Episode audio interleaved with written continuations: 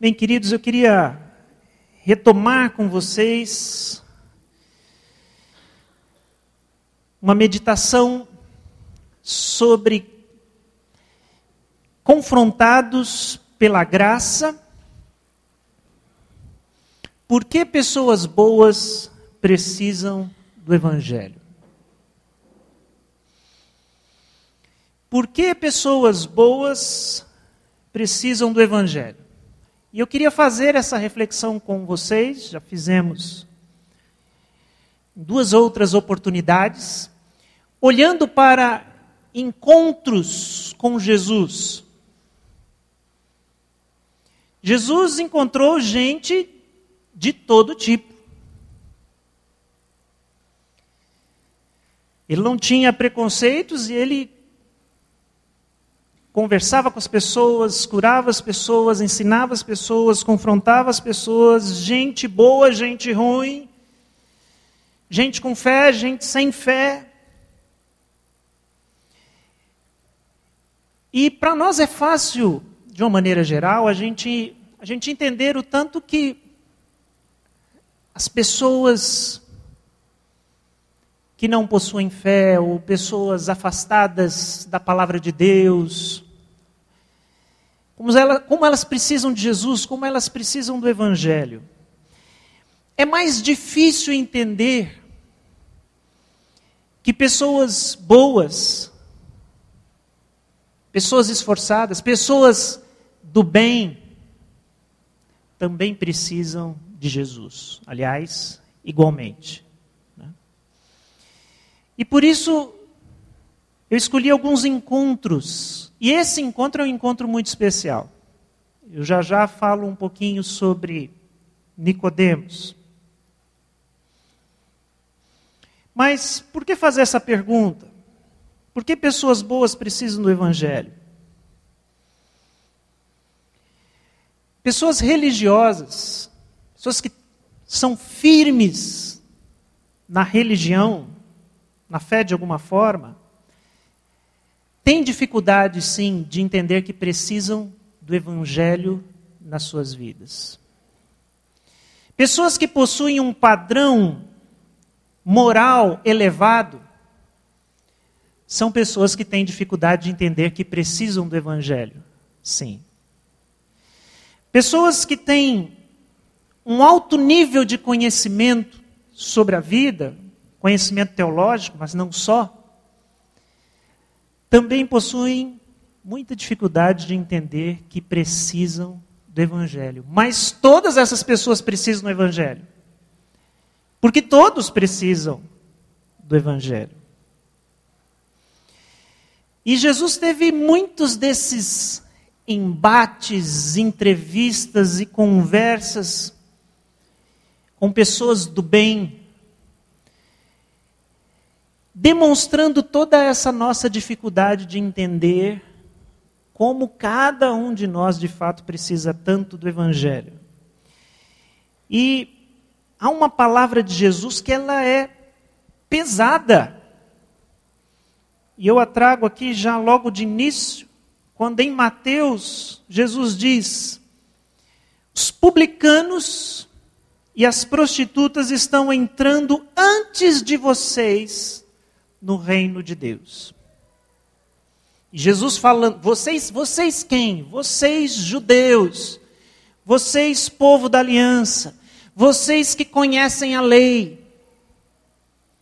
Ou seja, religiosos, possuem a moral bíblica, possuem conhecimento da revelação, mas o que, que Jesus está dizendo?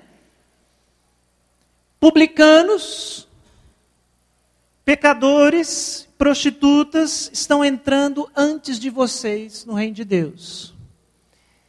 Por quê? Porque se rendem mais facilmente.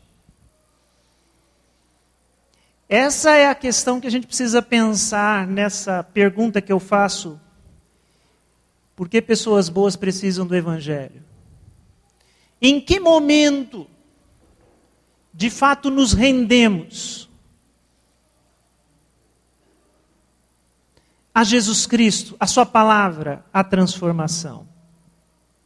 Eu queria meditar um pouco com vocês sobre isso dentro dessa história que nos afirma você precisa de uma nova vida. Seja lá quem você for, você precisa de uma nova vida. O Evangelho vai me dizer isso. O Evangelho vai nos dizer isso. O Evangelho vai dizer isso para você hoje. Seja lá quem você for, você precisa de uma nova vida. A história que nós acabamos de ler em João capítulo 3 fala de Nicodemos. Nicodemos era um fariseu importante. Aqui diz que ele era líder entre os judeus. E eu já disse isso aqui, poucas pessoas são chamadas pelo nome no Novo Testamento. Você tira os discípulos, você tira ali o núcleo conhecido de Jesus, vai ver quantas pessoas são citadas, lembradas assim no, no encontro com Jesus pelo nome. Muito poucas. Então Nicodemos era uma pessoa conhecida, importante, histórica. Que foi encontrar-se com Jesus, uma liderança. Ele era um fariseu. Hoje, nós temos uma imagem muito negativa da palavra e do, do, conceito do que é ser fariseu. Se, se alguém, né? Se eu chamar alguém aqui de fariseu, isso não será um elogio. Certo? Você vai entender que estou chamando alguém de hipócrita, por exemplo, alguma coisa desse tipo. Nós. E por que, que temos essa concepção negativa de, do fariseu? Eu creio principalmente pela imagem que o Novo Testamento nos passa dos fariseus, porque eles estavam em constante conflito com Jesus. E quem né, bate de frente com Jesus, com certeza, gente boa não é. E, e a gente vê isso claramente em todas as páginas dos evangelhos. Mas é preciso lembrar que o fariseu, no conceito dos judeus, estava em alta estima.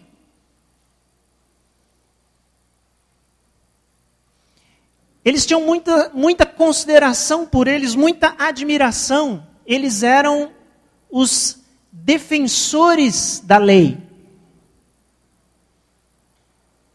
Eram aqueles que lutavam, guardavam a lei de Moisés, a Torá, praticavam, buscavam uma obediência rigorosa da lei em todos os seus detalhes.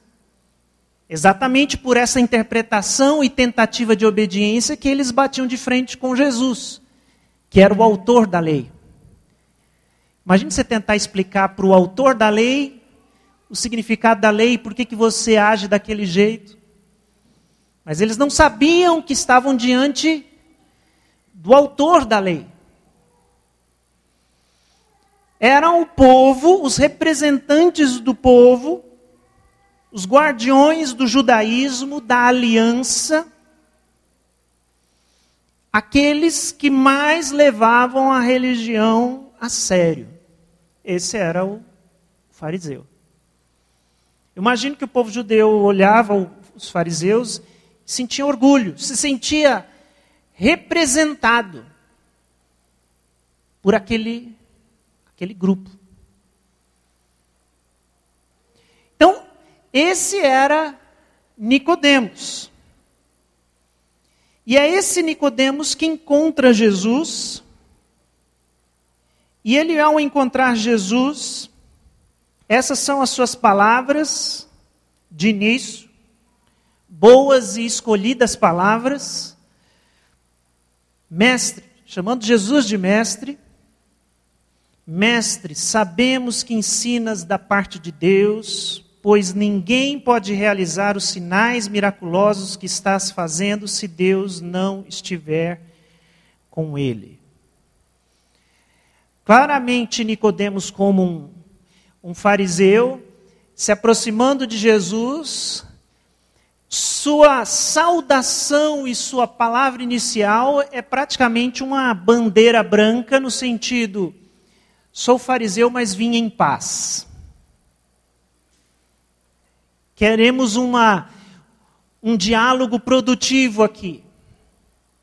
Não pertenço àqueles que acusavam Jesus de fazer milagres em nome de Beuzebu, em nome do próprio demônio, porque eles acusavam Jesus disso. Então, ele se aproxima, chama Jesus de mestre, há um, um reconhecimento da autoridade de Jesus, e ali ele tem a intenção de conhecer melhor a doutrina, essa mensagem do reino que Jesus pregava. E Jesus o interessante é como Jesus age, Jesus não se empolga com pessoas que entendem da lei, com teólogos. Ele vai direto ao assunto, sem rodeios. Quando a gente conhece teologia, a gente estuda teologia, a gente encontra alguém que conhece teologia, ah, meus amigos, a conversa vai longe. E a gente pode ficar filosofando, teologizando. Jesus sabia que era essa conversa com Nicodemos podia caminhar nessa direção, mas ele não deixa. Nicodemos introduz a conversa, mas Jesus já vai direto ao ponto, vai na canela. É impressionante. E ele diz: Digo-lhe a verdade. Ninguém pode ver o reino de Deus se não nascer de novo. Bom, Nicodemos, você veio aqui para entender qual é a minha doutrina a respeito do reino, então vamos começar por aí. Ninguém pode ver o reino de Deus se não nascer de novo. E é claro que Jesus já sabe qual é o ponto fraco, qual o que é aquilo na pessoa que está falando com ele, se aproximando dele, que não quer se render a ele? Jesus sabe disso. E Jesus já vai naquele momento da conversa mais crucial. E essa aproximação de Nicodemos, eu faço essa leitura, que Nicodemos estava dizendo assim para Jesus: Jesus, eu consigo ver sinais do reino de Deus nas suas obras. Diferente de outros dos meus irmãos, eu consigo ver que Deus está nisso. O Senhor de fato tem palavras, tem um ensino, tem um poder que vem da parte de Deus. Eu vejo isso. É como se Nicodemos estivesse dando um crédito para Jesus. E aí o que é que Jesus diz para ele? Não, Nicodemos, você não consegue ver nada. Você não pode ver o reino. Você não pode ver as obras do reino. Você não pode discernir que o reino de Deus está aqui, a menos que você nasça de novo. Sem nascer de novo, Nicodemos, você não vai ver nada. Você não pode ver nada. Que palavra é essa, queridos? Isso é um pouco do que o Evangelho faz conosco. O que, que o Evangelho faz conosco? O Evangelho nos derruba do nosso pedestal, da nossa plataforma de segurança, da nossa arrogância, da nossa zona de conforto. E muitas vezes nós buscamos a Deus, nós buscamos a Jesus, nós buscamos salvação. Mas nós temos toda a segurança que Nicodemos tinha a respeito dele mesmo, da sua própria religião. Assim como o jovem rico, Nicodemos só queria confirmar aquilo que ele já sabia. O que ele mais gostaria de ouvir era Jesus confirmando aquilo que ele se dedicou a vida toda. Mas o Evangelho não permite que a gente faça isso. O Evangelho nos derruba. E Jesus apresenta um Evangelho onde nesse reino é necessário começar do zero. Se você não nascer de novo, tem que começar do zero, tem que começar de novo, tem que renascer aquilo que você é não é suficiente para entrar no reino de Deus. Aliás, Jesus disse: não é suficiente nem para ver o reino de Deus. Você precisa de uma nova vida, Nicodemos. Você precisa de uma nova história. E aí a gente faz a pergunta: será que Nicodemos estaria disposto a começar de novo?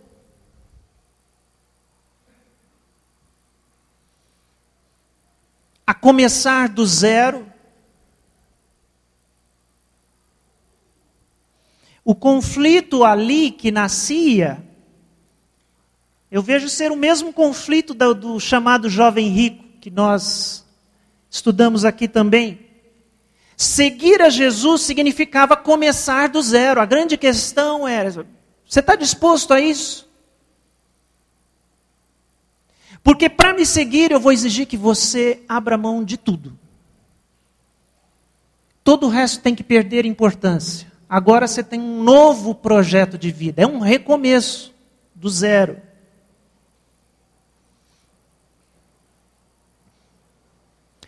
E aí, quando a gente, por exemplo, lembra de Saulo, a gente vê isso acontecendo na prática, né? Um exemplo bíblico. Saulo era da turma do, do Nicodemos, não, mas era fariseu também dessa mesma dessa mesma doutrina, desse mesmo segmento. E muito mais do que isso, Saulo foi um perseguidor da igreja investido também de autoridades, ele tinha poder para prender judeus convertidos. Esteve na morte de, de Estevão. E Deus pegou ele na esquina, né? Ele passou por essa experiência. E Saulo passou pelo novo nascimento quando ele se encontrou com Jesus. Foi um encontro impactante. Foi uma conversão impactante, como precisava ser para um homem como Saulo, para entender que ele perseguia Jesus.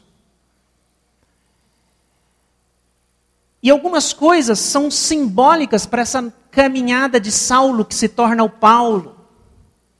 No momento da sua conversão, ele passa por uma cegueira. E esse Saulo, que estava ali, era líder, cheio de si, com a sua fé, sua religião, seu zelo com a Torá, com a palavra, e de repente Jesus o coloca no chão e recomeça uma nova vida com Saulo. Esse Saulo dos primeiros dias, cego, tem que ser conduzido pela mão não podia nem caminhar sozinho. Isso é muito significativo dessa transformação que se iniciava na vida de Saulo. É uma nova vida, é um novo recomeço. Nem andar sozinho ele podia, tinha que ser guiado. Como se guia uma criança, até que ele retornasse a ver e a entender e a gente conhece o Paulo pregador, mas acompanhando a sua história, ele tem uma todo um período de reclusão, de crescimento e até ele se tornar o apóstolo que nós conhecemos. Mas ele precisou ser guiado. É interessante como Jesus, em outro ensino, nos chama a ser como crianças. Mas por quê?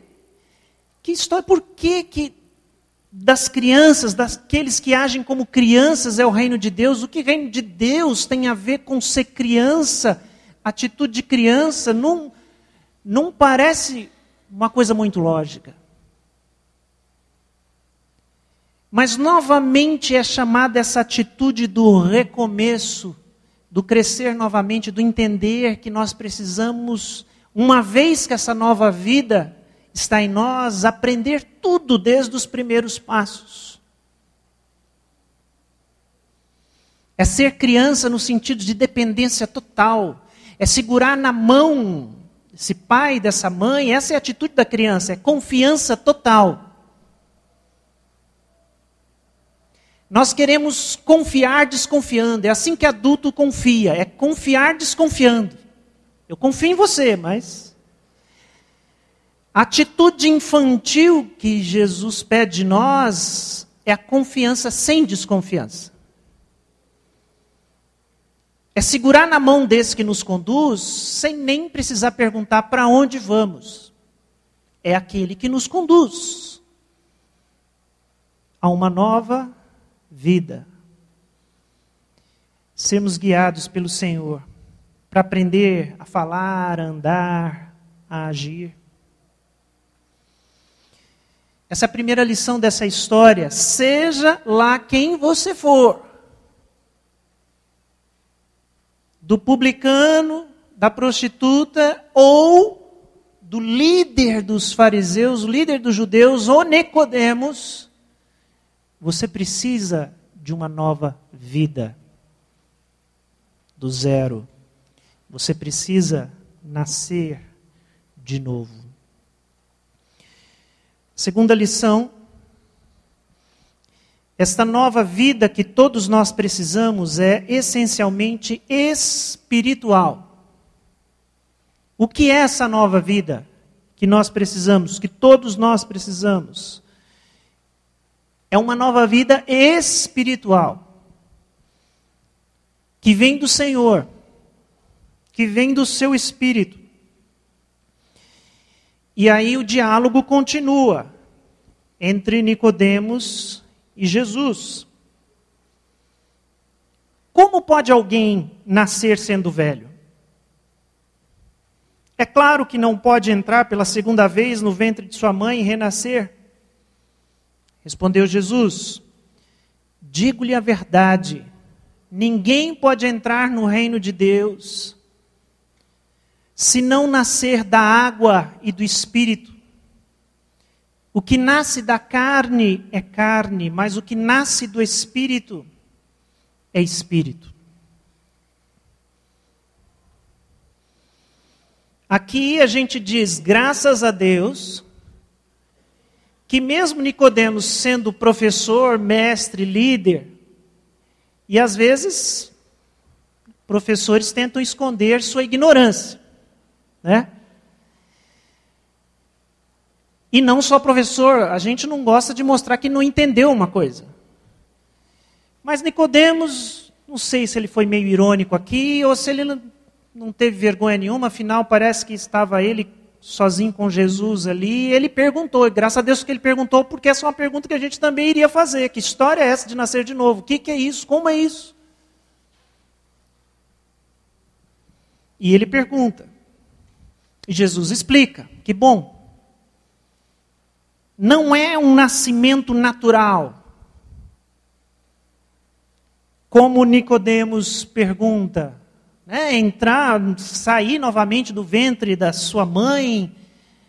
Não, não é isso, Nicodemos. Não é o nascimento natural que vocês conhecem, é um nascimento espiritual. É um nascimento espiritual. E aqui eu quero abrir um pequeno parênteses para aproveitar esse texto e dizer que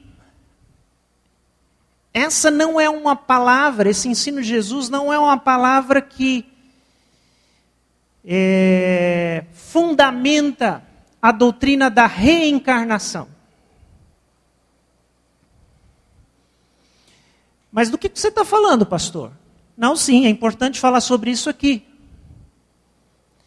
Porque na doutrina espírita, no entendimento espírita, aqui Jesus está falando de reencarnação.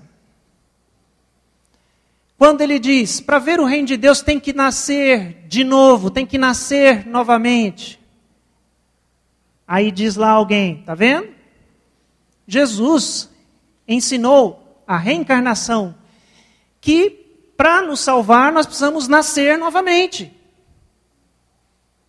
Mas que bom que o diálogo continuou e foi explicado que não é isso que não é o nascimento da carne, é o nascimento do espírito. Então, na verdade, essa palavra de Jesus é uma negação da doutrina da reencarnação. Porque se Nicodemos acreditasse nisso e falasse sobre então nós vamos nascer de novo e nascer novamente, Falei, não, não adianta.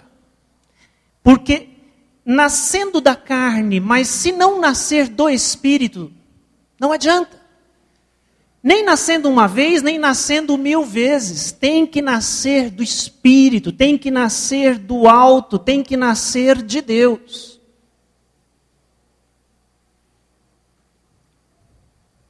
Então, Jesus reafirma que esse novo nascimento é um nascimento espiritual. E é claro também está implícito que esse nascimento é uma experiência que acontece nessa vida. Porque existem também alguns irmãos evangélicos que entendem que o novo nascimento, a regeneração, ela vai acontecer depois que a gente morre, antes da gente entrar no céu. Aí a gente nasce de novo, nova criatura. Nós vamos passar por uma transformação depois da nossa morte, mas essa experiência para ver o reino de Deus e entrar no reino de Deus é uma experiência que se tem aqui. Nesta vida que Deus nos deu. Jesus estava dizendo para Nicodemos, aquele que estava na sua frente, se você não nascer de novo, você não vai ver o reino de Deus. Era uma experiência que ele precisava ter para poder participar, ver o reino de Deus. Nascer de novo, nascer do alto.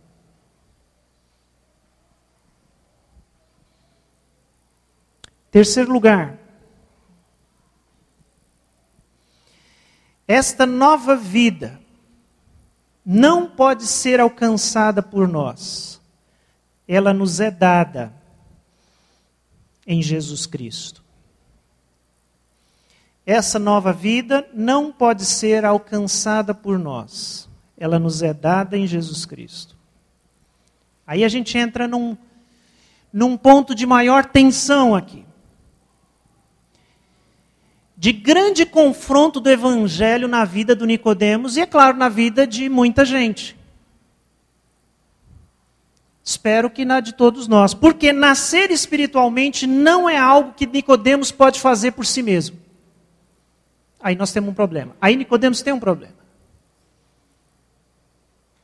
Ele que é doutor, mestre, líder, obediente, fiel à lei,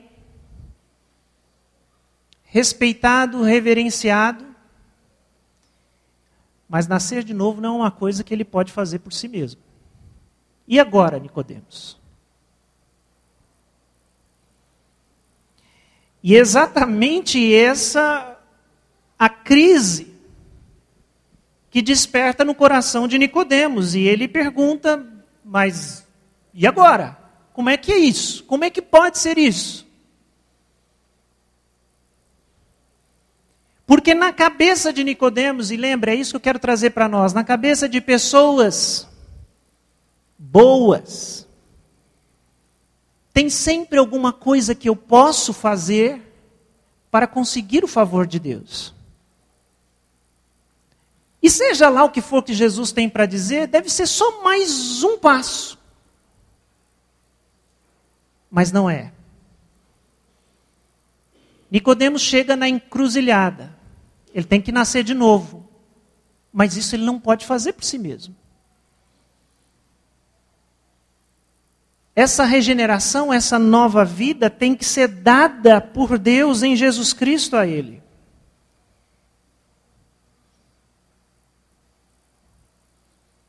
É isso que o Evangelho faz conosco. É isso que ele precisa fazer conosco. Nos, nos mostrar, cada um de nós, que nós não podemos entrar. Entende? O Evangelho tem que te convencer disso. Essa é a primeira coisa. Você não pode entrar. Você não será bom o suficiente. Não é alguma coisa que você faça e aí Nós temos que chegar, e o Evangelho nos convence disso, a esse momento em que eu entendo. Então, então eu estou perdido. Então não tem solução. Então como é que eu serei salvo? Que, que eu faço? E é aí que o Evangelho nos apresenta Cristo. É aí que o Evangelho nos apresenta a cruz. A pergunta que o jovem rico fez a Jesus no início da sua conversa: O que farei de bom para ter a vida eterna? E aí Jesus o levou num caminho até ele perceber que ele não pode, ele não consegue, ele não tem esse poder. É isso que pessoas religiosas precisam entender. É isso que pessoas que possuem um alto padrão moral precisam entender. É isso que pessoas que têm um alto nível de conhecimento, seja bíblico, seja da vida, filosófico, precisam entender. Que nós não podemos. Isso me fez lembrar essa outra palavra de Jesus, onde Jesus estava discutindo salvação também, entrar no reino de Deus, Lucas 18.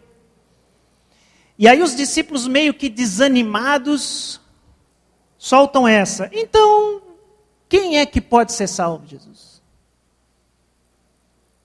Era aquela discussão sobre o rico, né? Se o rico entra no reino, não entra.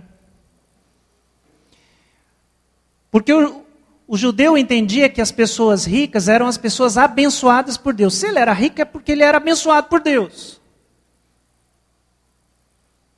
E aí, se Jesus coloca que o rico também não está salvo, aí, aí eles. Mas peraí, então quem é que vai se salvar, Jesus? Quem é que pode? Quem é que vai chegar lá? E a resposta é: não, ninguém pode, ninguém chega lá. Mas aqui tem uma palavra que nos traz consolo. O que é impossível para os homens, o que é possível para Deus. O que é impossível para os homens é possível para Deus. Você não pode entrar no reino. Você não pode, isso é impossível para os homens, mas isso é possível para Deus. Deus pode te colocar no reino. Deus pode te trazer, Deus pode te resgatar. E é esse o seu plano dele. Foi isso que ele fez em Jesus Cristo. Ele nos trouxe para o seu reino. E aí, é claro, a gente vai perguntar, mas o que, que a gente faz? Qual é a nossa parte nisso? Onde a gente entra? E, continuando aqui, se você seguir o diálogo de Nicodemos com Jesus, nós chegamos no verso 16, que nós consideramos ser uma espécie de resumo do Evangelho. Todo mundo sabe João 3,16 de cor. A gente não sabe que essa palavra vem desse debate que vai culminar com esse resumo do Evangelho, porque Deus tanto amou o mundo que deu seu Filho unigênito para que todo aquele que nele crer não pereça, mas tenha a vida eterna. Qual é a única resposta possível ao Evangelho de Jesus? Fé. Fé. Como se responde ao chamado? Fé. Fé no Evangelho, fé nessa obra, fé nessa revelação, fé nessa verdade que nos é revelada e que Jesus agora diz a Nicodemos: Nicodemos, você pensou que você estava perto, mas você não estava perto. É por isso que aquela palavra de Jesus que eu li anteriormente, ela é tão dolorosa, porque Jesus diz: a prostituta está mais perto do que você. Como isso? Ela é pecadora, ela não guarda a lei. É, só que ela está se arrependendo. Para ela, é mais fácil entender que ela depende totalmente. Se Jesus falasse para uma prostituta, você quer começar a sua vida do zero agora? Deixar tudo para trás e começar do zero? Ela vai dizer: demorou. Porque ela sabe que a vida dela está estragada. E que não tem esperança para aquela vida. Mas o fariseu religioso é diferente, ele tem esperança na vida que ele leva. Ele acha que se um dia a vida acabar, e ele recebeu um sete e meio, ele passa. Juízo final. Como é que você imagina que vai ser o juízo? Tem gente que acha assim. Vai ter o juízo, minhas obras serão pesadas. Se eu tirar acima da média mínima, que a gente não sabe qual é, vai que é seis. Então a gente pensa que eu não sou perfeito, mas eu, eu sou gente boa, eu sou gente do bem. Eu sou gente que está do lado de Deus. Esse povo perdido precisa de salvação, mas eu eu tô com eu tô com o Senhor Jesus. Suas obras são boas. Jesus diz: Nicodemos, desculpa. Você precisa tanto de salvação quanto os outros nascer de novo, começar do zero, nascer espiritualmente, nascer do Espírito, nascer da água e nascer do Espírito, batismo, batismo cristão, o batismo, o, o ser igreja, presente igreja espiritual, batismo com o Espírito Santo. É isso que nos vivifica, é isso que nos coloca no reino de Deus. Fé, meus irmãos, é o que nos leva a Jesus. Crer quem ele era, qual a sua obra, o que ele veio fazer por nós. Nicodemos tinha uma uma escolha a fazer e nós também temos. que era continuar confiando naquilo que ele sabia, naquilo que ele era, naquilo que ele conquistou com a sua vida, ou a partir daquele momento confiar no que Jesus era, confiar no que Jesus ensinava e confiar no que Jesus conquistou. A nossa conversão passa por isso também, o nosso novo nascimento passa por isso também. É o momento em que você vai decidir se você vai continuar confiando naquilo que você é, naquilo que você pode alcançar, naquilo que você sabe a respeito de Deus, a respeito da vida? Ou você vai confiar em Jesus, naquilo que Ele é, naquilo que Ele conquistou, naquilo que Ele sabe a respeito de você? E permitir que Ele faça de você uma nova criatura. Abaixe sua cabeça, vamos orar mais uma vez. Vamos pedir ao Senhor que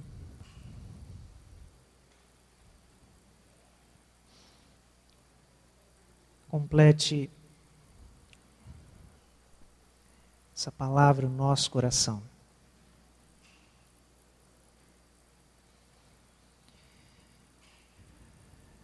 Senhor Jesus,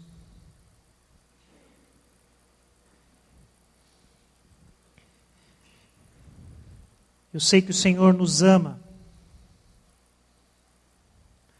Eu sei que o Senhor me ama, eu sei que o Senhor ama cada um de nós que está aqui. E é por isso que o Senhor não permite que o seu evangelho nos esconda a verdade sobre nós mesmos.